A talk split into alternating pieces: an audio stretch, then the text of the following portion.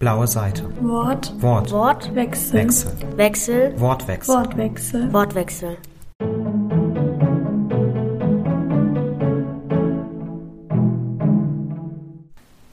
Dann heiße ich euch herzlich willkommen zu der neuen Podcast-Folge von unserem Wortwechsel-Podcast. Und heute hier zu Gast bei uns im Kinderliteraturhaus ist Ulf Blank. Hallo? Genau. Ähm, ja, magst du dich kurz vorstellen nochmal? Ja, mache ich gerne. Ja, ich bin Ulf Blank und äh, freue mich, dass ich heute hier bin, besonders weil es das 20-jährige Jubiläum ist.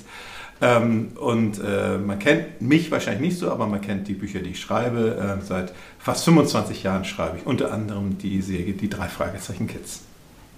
Alles klar. Ja, ich würde dann auch gleich mit dem Fragenhagel loslegen. Gerne. Hm? Und zwar zuallererst würde ich gerne wissen, gibt es einen Fall, vielleicht auch einen Fall, den du selbst geschrieben hast, kann aber auch irgendein Detektivfall sein, den du selber gerne mal lösen würdest? Schöne Frage. Ähm, also eigentlich würde ich alle Fälle, die ich geschrieben habe, gerne selber lösen oder dabei sein, sonst würde ich das gar nicht schreiben. Also beim Schreiben habe ich immer das Empfinden, dass ich das vierte Fragezeichen bin und ich würde nie einen Fall schreiben, wo ich selber gar keine Lust habe, dabei zu sein. Das wäre der größte Wunsch, äh, mich da rein zu beamen in die Geschichten und äh, wäre dabei. So sind alle meine Fälle meine Lieblingsfälle und ich würde bei allen Fällen gern bei Justus, Peter und Bob dabei sein. Das kann ich sehr gut nachvollziehen. Ist ja auch immer extrem aufregend. Mhm. Ähm, jetzt bist du ja nicht mehr, jedenfalls der einzige Autor von den drei Fragezeichen Kids. Es gibt ja noch, äh, ich habe seinen Namen gerade nicht. Genau, bis Band 24 habe ich die Serie allein geschrieben, dann war das gar nicht mehr zu schaffen. Es gab so viele Sonderbände, Sondergeschichten und seitdem schreibe ich sie zusammen mit Boris Pfeiffer, ähm, Kollege und Freund aus Berlin, ähm, toller Kinderbuchautor. Äh, so teilen wir uns die Serie und schreiben sogar ähm, viele Sachen zusammen. Äh, es sind mehrere Theaterstücke äh, entstanden, die wir zusammengeschrieben haben und auch ähm, eine, die Serie der drei Fragezeichen Kids, wo die ein bisschen jünger sind, ähm, die schreiben wir komplett zusammen. Die Bücher ähm, wechseln uns beim Schreiben immer ab, schicken uns hin und her und haben nachher ein schönes Buch zusammen. Das war tatsächlich auch meine Frage, Mhm. ob es da irgendwie einen ganz bestimmten Schreibplan gibt, den ihr da aufsetzt. Macht ihr das irgendwie so, dass es mal heißt, so jetzt schreibe ich das Buch ganz alleine und du schreibst dann das nächste Buch ganz alleine und manchmal schreibt ihr dann auch zusammen und wechselt euch ab? Oder wie funktioniert Ja, klar, das da so? gibt es einen klaren Schreibplan äh, vom Kosmos Verlag. Äh, das sind sehr lange Vorläufe, die man braucht natürlich bei, bei so einer Serie. Äh, da wird sich genau abgestimmt, dass wir uns natürlich thematisch nicht doppeln. Also plötzlich zwei Vampirgeschichten hintereinander ist komisch. So gesehen äh, guckt man, welche Themen spannend sind, welche Themen man nimmt. Äh, Boris zum Beispiel mag gern, sehr gern Fußballgeschichten, ähm, der, wo es eine ganze Menge gibt. Also man stimmt sich natürlich selbstverständlich ab. Und natürlich dann, wenn man Bücher zusammenschreibt, muss man sich natürlich sehr viel abstimmen in, innerhalb der Geschichte. Ja, teilt ihr das dann so auf, dass ihr sagt, erstes Kapitel mache ich, zweites Kapitel machst du? Oder schickt ihr das teilweise einfach so hin und her, dass ihr erstmal was schreibt und euch dann austauscht, wie es weitergehen könnte? Äh, beides hat sich so ein bisschen entwickelt. Am Anfang haben wir uns sehr oft hin und her geschickt, äh, uns getroffen, darüber zu sprechen, besonders bei den Theaterstücken, bei den Neuentwicklungen. Äh, mittlerweile ähm, ist es so, dass tatsächlich einer anfängt, ähm, schreibt, solange wir mag, ähm, haben wir also mittlerweile eine ganz feste Struktur. Dann geht es zum anderen, der es durchliest, verbessert, ähm, schickt es zurück und eigentlich ist es so ein Ping-Pong-Spiel, zwei, dreimal hin und her und man hat dann das Buch dann fertig. Okay, Mhm. das klingt effizient. Ja, das macht auch total Spaß, aber natürlich, man muss sich immer ein bisschen abstimmen. Äh, Die Schreibstile sind natürlich immer äh, etwas unterschiedlich. Innerhalb der Serie hat man sich aber da sehr gut eingespielt und gut eingegroovt. Alles klar. Glaubst du, das kann man erkennen oder rauslesen, wenn da jetzt irgendwie eine Passage ist, die mal jetzt nicht von dir geschrieben wurde? Ähm, ich denke schon, dass, dass ich und Boris genau wissen, wer was geschrieben hat. Ähm, viel Leser würden wahrscheinlich auch es ein bisschen merken. Es gibt äh, natürlich immer beim Schreiben Eigenarten. Es macht auch keinen Sinn, den, dass, dass man sich gegenseitig kopiert. Ähm, für die Kinder ist es aber wichtig, dass die Geschichte im Vordergrund steht und sie nicht das Gefühl haben, äh, dass sich plötzlich etwas total verändert im Schreibstil, äh, in den Formulierungen und so weiter. Das muss, sollte schon stringent sein, sonst äh, fällt man ein bisschen aus der Geschichte raus. Aber das haben wir bisher immer ganz gut hingekriegt. Genau, die so als nächstes finde ich ganz interessant, wenn du jetzt schon von der Themenwahl redest oder dass man mal guckt, was ist jetzt so interessant, was ist spannend, was möchte ich gern machen. Ist das immer so, wenn man eine Geschichte jetzt anfängt oder sich überlegt für den neuen Band, was man machen möchte? Oder wie funktioniert genau das? Die Absprache der, der Themen. Ja. Mhm. Ähm, ja, man ähm, hat eigentlich, jeder Autor hat so eine kleine Grabbelkiste, wo irgendwelche Themen sowieso drin sind, äh, so eine kleine Zettelbox. Äh, man spricht sich ab, man guckt auch so ein bisschen, was, was würde jetzt auch als Spannendes passen, was wäre mal wieder fällig, mal wieder eine gruselige Geschichte. Äh, es macht keinen Sinn, mehrere Sportgeschichten hintereinander zu schreiben. Da ist schon viel, viel Abstimmung drin, äh, dass man auch eine kleine Dramaturgie natürlich hat in, in den Geschichten, ähm, sodass man da ähm, ziemlich genau weiß, was auf einen zukommt. Okay. Und wie behält man so, also irgendwie stelle ich mir das ein bisschen kompliziert vor, wenn man so als Autorenteam quasi noch den ganzen Überblick behalten muss über die Figuren, Charakterentwicklung und all das.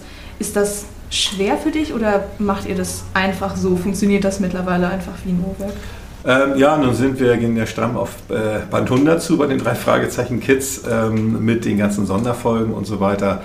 Ähm, da fällt es wirklich manchmal schwer, ähm, den Überblick über Nebenrollen zu haben, über Nebencharaktere und so weiter. Ähm, der Kosmos Verlag, Gott sei Dank, ist sehr gut aufgestellt und ähm, guckt er sehr genau, ähm, so dass die Charaktere ähm, sich nicht doppeln, dass, dass die Namen stimmen, dass die Orte stimmen. Es gibt einen Style Guide, äh, an dem man sich halten kann, was auch sehr gut ist und wichtig für eine Serie ist. Ähm, es schleißen sich trotzdem Fehler ein, äh, gerade am Anfang, wo man denkt, man hat das alles noch im Kopf. Die Kinder merken es witzigerweise und sagen, hey, sag mal, die Nachbarin äh, von Onkel Titus, die hieß doch damals Miss Miller und jetzt hat die einen anderen Namen. Dann sage ich, ja, stimmt, und muss mich dann herausreden. Dann sagt er, die ist, die ist ausgezogen, ist eine neue. Super, das ist, das ist irgendwie sehr interessant, dass dann so die Kinder gerade auch diejenigen sind, denen das auffällt, einfach weil die wahrscheinlich so in der Geschichte drin sind, weil die das ja, so gern lesen, dass sie sofort wissen, da stimmt was nicht. Das war doch letztes Mal anders. Es ist tatsächlich so. Also äh, ich kann mich nun sehr gut reinversetzen noch ins kindliche Alter, aber werde nie wieder zum Kind werden. Versuch's einmal.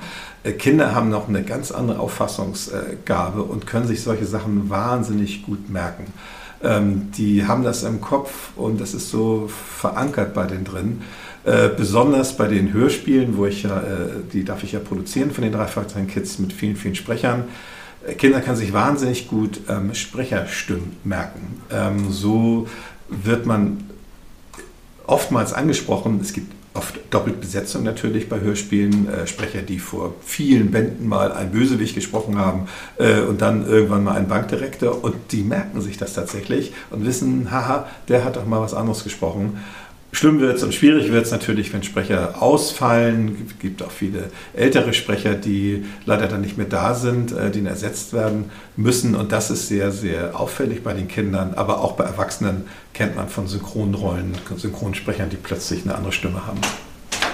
Das kommt mir extrem bekannt vor, auch bei uns zu Hause. Es ist immer so, wenn es dann heißt, die Stimme kennen wir doch irgendwoher, dann wird auch immer nur irgendwie kommuniziert von wegen, den kennen wir aus dem Hörspiel, die Folge, die Rolle war das da. Da gibt es richtige Quiz, Quizgeschichten und äh, ich kenne es auch, dass man grübelt und grübelt, woher kenne ich diese Stimme und plötzlich wird einem klar, der hat schon das gesprochen und dies gesprochen und jenes gesprochen. Ja.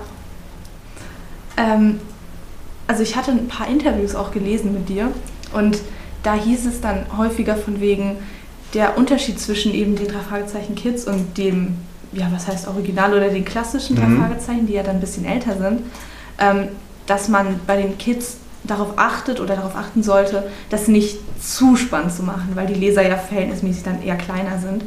Wie genau macht man das denn, dass es weniger spannend oder weniger gruselig ist? Äh, ja, es ist eine der großen, großen Aufgaben tatsächlich für diese Altersgruppe zu schreiben zweite, dritte, vierte Klasse. Die Bücherhelden, wo sie ein bisschen jünger sind, äh, liegen im Preschool-Bereich, äh, noch ein bisschen jünger. Ähm, es muss spannend sein, es muss auch teilweise gruselig sein. Mhm. Ähm, es muss bloß immer erkennbar sein, wo sind die Grenzen an Grusel, wie weit, was darf ich eigentlich den jungen Hörern und Lesern zumuten. Ähm, die haben auch Spaß an spannenden Geschichten, so wie ich es, so wie ich Spaß hatte als Kind auch immer, wenn es gruselig wird. Wichtig ist, dass gruselige Szenen relativ schnell aufgelöst werden. Äh, sie dürfen nicht zu lange ähm, in den Köpfen bleiben, besonders wenn man filmisch denkt. Ähm, es muss irgendwann eine Auflösung geben, dass diese, dieser Gruselmoment des sich fürchten ähm, eine Erlösung findet und sagt, oh, es ist alles mal wieder gut gegangen. Es darf sich nicht in einer düsteren, düsteren Atmosphäre immer weiter hochschaukeln ähm, und dann klappen die Kinder schnell das Buch zu und werden das nie wieder anfassen. Das stelle ich mir auch irgendwie so vor. Also, dass man wahrscheinlich ja auch, ich würde jetzt mal denken, die Rate an gefährlichen Situationen oder den, den Grad der Gefahr, sage ich mal, ein bisschen ja, niedriger hält, oder? Also, dass man zum Beispiel hm. lebensgefährliche Situationen eher ein bisschen weniger darstellt oder das ich weiß nicht, bei den, also bei den großen drei ja. ist es ja dann häufig irgendwie was von wegen, dann hat jemand eine Waffe und sie werden irgendwo in einem Hinterhof niedergeschlagen. Das ist wahrscheinlich bei den Kids dann weniger. Definitiv, natürlich. Äh, da gibt es natürlich ganz klare auch Regeln, äh, was nicht bei den Kids vorkommt, bei den Dreifachzeit-Kids vordarf. Es gibt keine Waffen, es gibt keine äh, brutalen Kämpfe, es gibt natürlich keine Fälle mit Mord oder eben halt mit Drogen oder sonst was. Es sind Kinderbücher und in diesem Genre ähm, arbeiten natürlich auch die Geschichten. Ähm, dennoch sucht man sich natürlich äh, Stories aus, die mindestens genauso spannend sind, aber ähm, macht natürlich nicht das, äh, diese Dinge, die ähm, in der Jugendliteratur oder Erwachsenenliteratur vorkommen. Ja. Und ich weiß nicht, also du hattest ja auch gerade eben bei der Lesung schon ein bisschen erzählt, wie viele Bücher das jetzt eigentlich mittlerweile schon sind. Allein bei den Kids sind jetzt ja, glaube ich, über 120 oder so, wenn man, ich sag mal, die ganzen Extra-Geschichten noch mitzählt. Wie, wie schaffst du das oder wie schafft ihr das als Team, das denn immer was Neues ist, immer was anders ist, dass es nicht langweilig wird so quasi, weil bei den meisten Endlos-Bücherserien ist es ja dann irgendwann, ah, ich weiß nicht, da, da hat man dann das Gefühl, was Neues kann es doch eigentlich gar nicht geben. Wie will man sich denn da noch was anderes ausdenken?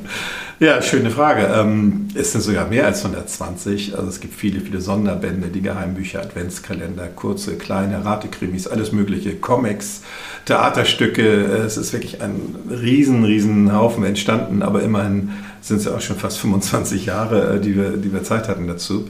Ja, wie denkt man sich immer neue Sachen aus? Ähm, sie liegen auf den Straßen. Ich glaube, äh, Abenteuergeschichten, Krimis werden nie, nie zu Ende gehen. Es gibt immer wieder tolle Ideen, immer wieder äh, neue Geschichten, die auf einen zufliegen, wenn man die Augen und Ohren offen hält. Bei Lesungen ähm, erfahre ich manchmal wieder neue Ideen, dass Kinder sagen, schreib doch mal über sowas und so.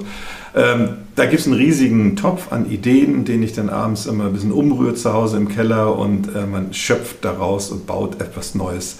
Ähm, komme mir vor wie so ein Maler, der ähm, immer neue Farben sammelt und kann daraus auch eine Million neue Bilder, Bilder malen. Wenn man irgendwas Gefühl hat, ähm, jetzt haben wir alle Kriminalgeschichten durcherzählt, dann sagt man so, jetzt, dann reicht's.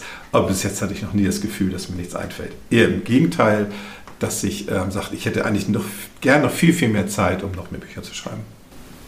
Okay.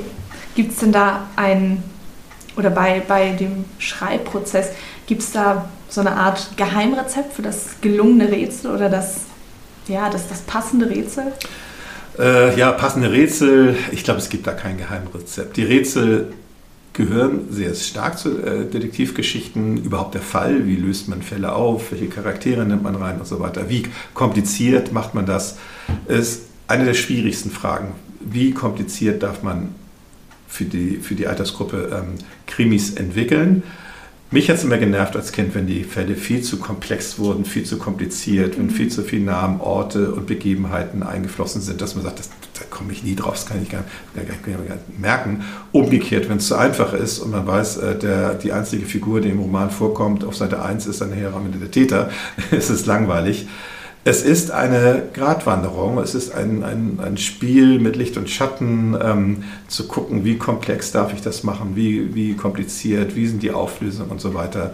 Ähm, Gott sei Dank haben wir da mittlerweile sehr viel Erfahrung zusammengeschrieben, ähm, wird ja auch noch von vielen Leuten durchgelesen. Man verändert natürlich selbstverständlich viel, aber bis jetzt hat es immer ganz gut geklappt. Okay, also das ich weiß nicht, ich stelle mir das extrem schwierig vor. Also, dass quasi alle Kriterien dann auch passen. Also, dass man es nicht zu gruselig macht, nicht zu spannend, dass man da eine richtige, also eine Lösung, die schon komplex ist, aber noch nachvollziehbar für die Altersgruppe. Gibt es da oder gab es Bände, bei denen du dachtest, das schaffe ich nie, das noch ordentlich zu erzählen, dass man es nachvollziehen kann? Oder gab es welche, bei denen das verhältnismäßig dann deutlich länger gedauert hat?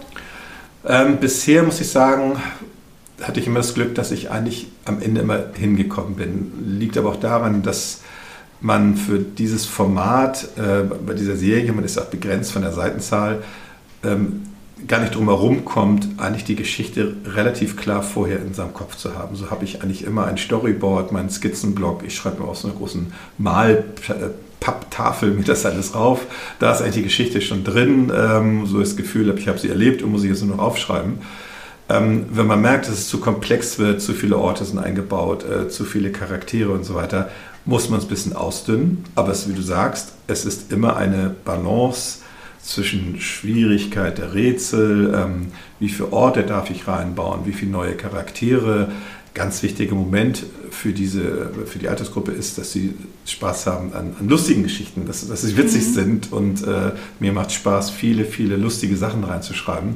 Kinder lachen sehr, sehr gern, wenn sie lesen ähm, und das darf, muss oft dann vorkommen. So gesehen ist es jedes Mal wieder ein neues Rezept. Es darf nicht zu scharf sein, nicht zu süß, nicht zu salzig, nicht zu lasch, nicht zu viel, nicht zu wenig. Äh, so gesehen sind, glaube ich, alle Literaten, sind sie auch ähm, Buchstabenköche. Das glaube ich gern. Gab es denn aber, abgesehen davon, von der Schwierigkeit jetzt schon mal, weil du ähm, in den Interviews, die ich da gelesen hatte, mhm. oft auch meintest, von wegen, für dich ist es ganz elementar, dass du quasi nachvollziehen kannst, ähm, was das Motiv des Täters jetzt ausmacht, warum der das eigentlich getan hat und dann meistens von hinten anfängst, ähm, quasi diese Geschichte zu erzählen oder die Story zu gestalten. War das irgendwann schon mal der Fall, dass du das Gefühl hattest, da zu dem Fall oder zu dem Hintergrund, sage ich mal, kann es keine gute oder richtige Lösung geben, die dann befriedigend ist, sage ich mal? Ähm, zum Glück nicht. Also das sollte und darf man auch nicht schreiben, weil man dann irgendwie was hinschmieren würde, wenn man merkt, das löst sich alles nicht richtig auf und muss irgendwie mit irgendwelchen Einschüben erklärt werden und gekittet werden wie ein zerbrochenes Glas, was nicht richtig mehr äh, funktioniert. Das darf nicht passieren. Wichtig ist wirklich, was du gesagt hast, ähm, dass die, die Logik des Verbrechens, und es sind Detektivgeschichten, Kriminalromane, dass es stimmig ist. Ähm, so gesehen ist es sehr wichtig, sich eigentlich als allererstes äh, in die Rolle des Täters hineinzusetzen. Was ist das? Äh, warum macht er das? Wieso macht er das? Äh, und man muss nicht ewig wieder erklären äh, und es zusammenkitten, wenn es wenn nicht stimmig ist. Es muss wirklich eine, eine stimmige Geschichte werden, wo man als diese sagt, ja, ich kann mir vorstellen, dass der Täter sich tatsächlich so einen verrückten Fall ausgedacht hat. Der hat wirklich gedacht, das funktioniert. Ähm, in seinem Kopf ist das alles logisch in der Regel leider macht er ein paar Fehler, dass es eben halt nicht klappt. Aber es muss tatsächlich etwas sein, wo man das Gefühl hat, es ist wirklich etwas, was ich mir vorstellen könnte, was in so einem Kopf eines Täters vor sich geht. Und da ist eine gewisse Logik drin. So gesehen muss ich Täter werden, äh, anfangen, sonst könnte ich den gar nicht schnappen und könnte auch keine tolle Geschichte erzählen. Ja, dann gibt es einen kleinen Themensprung. Mhm. Ähm, und zwar, was mich irgendwie dann ein bisschen verdutzt, ist so ein bisschen, was heißt verdutzt? Es ist, da, die Frage stelle ich mir zwischen den drei Fragezeichen Kids und den klassischen drei Fragezeichen. Mhm. Der Altersunterschied ist ja schon, ich sag mal, so signifikant, dass die älteren drei Fragezeichen, die können ja Auto fahren, die besuchen teilweise schon Unis irgendwie, sich da was anzugucken. Genau, haben Freundin. Mhm. Und ähm, ich weiß nicht, gibt es, fällt es dir auf, dass handlungsmäßig der, der Spielraum kleiner ist bei den drei Fragezeichen Kids, dadurch, dass sie eben zum Beispiel jetzt, ja, ich sag mal, weniger Kapazitäten haben, was sowas angeht. Sie haben ja den, den Chauffeur, haben sie mhm. nicht, sie fahren also über mit dem Fahrrad hin oder dann Bus oder zu Fuß. Ähm, Gibt es da irgendwie Einschränkungen oder beeinflusst sich das nicht so? Ähm, nee, also ich würde sagen, eher im Gegenteil. Ähm, die Autoren der klassischen Reihe sind natürlich sehr eingebunden in ein, ein Korsett, was über die Jahre gewachsen ist. Also es sind viel mehr Begebenheiten festgelegt, welches Auto fahren die, welche Freundin, dies und das und, und so weiter, ähm, die dann auch stringent weiter erzählt werden müssen.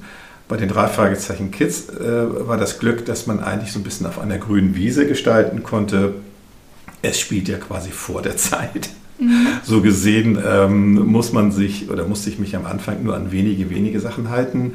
So ist es auch entstanden, dass die Geheimversteck äh, nicht die Zentrale ist, äh, der Wohnwagen, sondern halt die Kaffeekanne, ein ausrangierter Wassertank für Dampflokomotiven und so weiter. Es beeinträchtigt ähm, überhaupt nicht, dass sie eingeschränkt sind, äh, ähm, dadurch, dass sie kein Auto haben und so weiter. Für mich eher im Gegenteil, weil sie völlig frei agieren können. Ähm, sie kommen überall mit ihrem Fahrrad hin und so weiter. Ähm, da gibt es so viele, so viele Möglichkeiten, die sie machen können.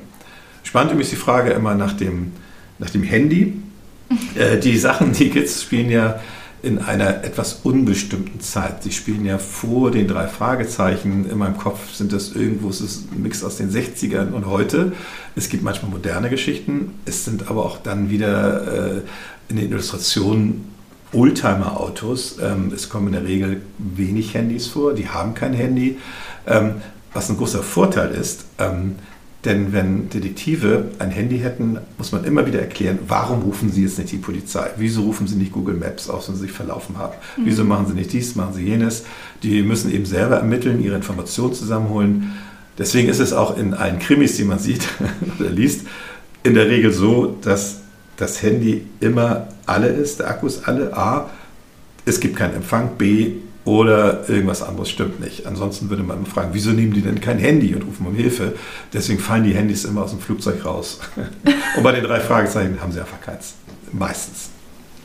Ja, aber ich finde, das ist eigentlich eine sehr elegante Lösung, vor allem weil es ja auch in der heutigen Zeit definitiv Kinder gibt, die kein Handy haben. Und dadurch ist es irgendwie so noch viel freier in der Gestaltung. Es kann in den 60ern spielen, es kann auch jetzt spielen.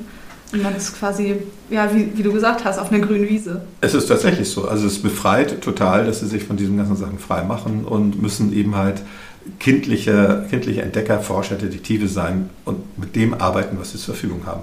Ihre Fahrräder, ihre Kaffeekanne, ihr selbstgemachtes äh, äh, Fingerabdruckpulver, ihre Tricks, die sie haben und so weiter. Also alles sehr bodenständig und sehr kindlich und kindgerecht. Ja. Ähm, Genau, ich wollte nochmal auf das äh, mit der Hörspielproduktion eingehen, mhm. weil mich das nämlich noch interessieren würde.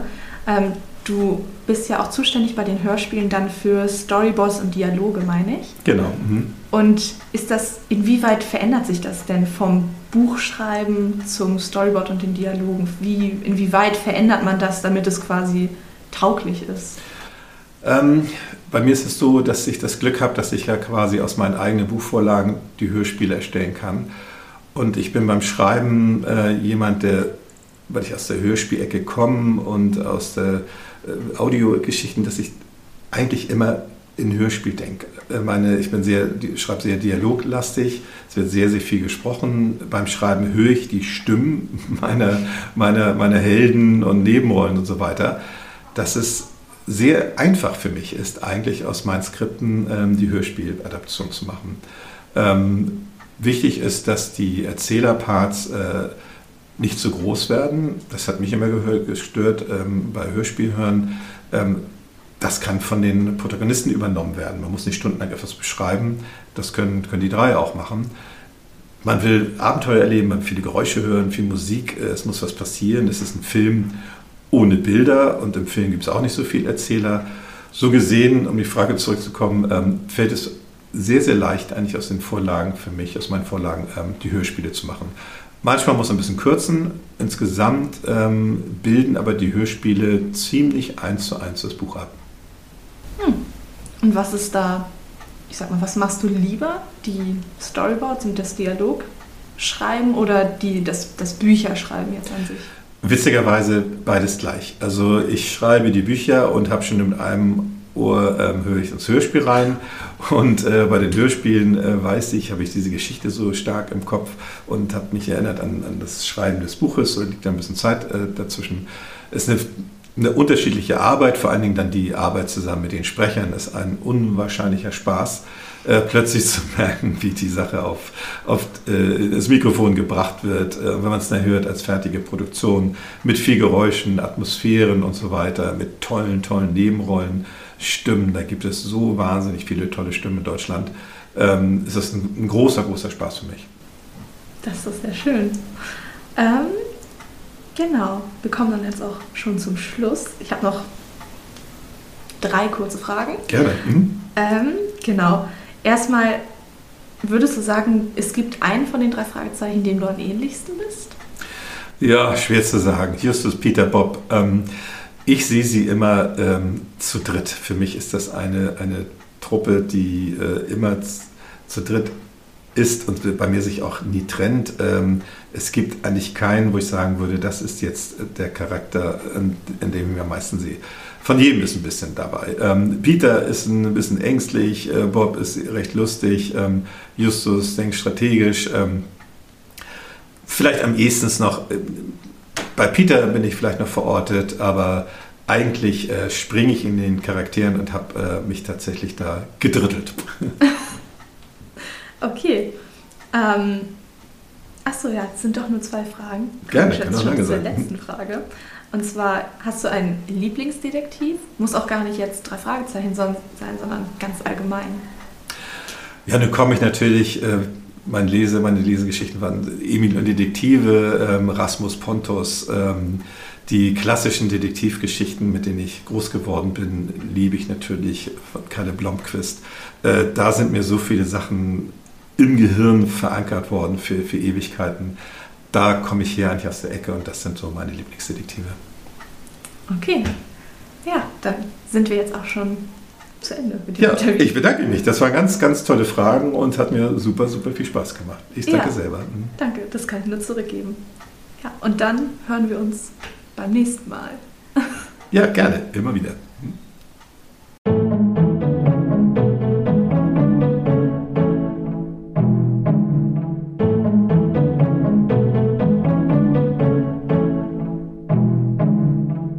Wortwechsel.